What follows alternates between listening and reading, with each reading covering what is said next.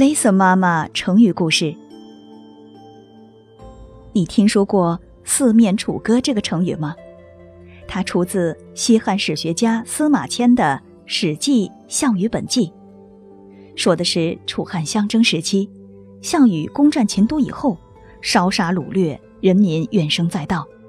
刘邦听从张良和陈平的规劝，觉得应该趁着这个时候消灭项羽，于是他就和韩信、彭越会合兵力追击正在向东开往彭城，也就是今天江苏徐州的项羽的军队。在布置了几层兵力之后，将项羽紧紧地围在垓下，也就是今天的安徽灵璧县东南。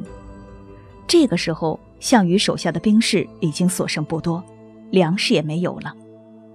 夜晚的时候，他听见四面围住他的军队唱的都是楚地的民歌，不禁非常吃惊地说：“刘邦已经得到楚地了吗？为什么他的军队里面楚人这么多呢？”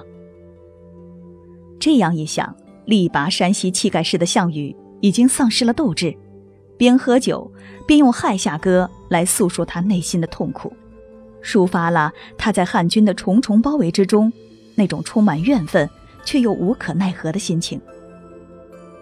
他心爱的妻子虞姬自刎于项羽的马前，项羽英雄末路，带了仅剩的一点兵卒到了乌江，最终还是被汉军追上。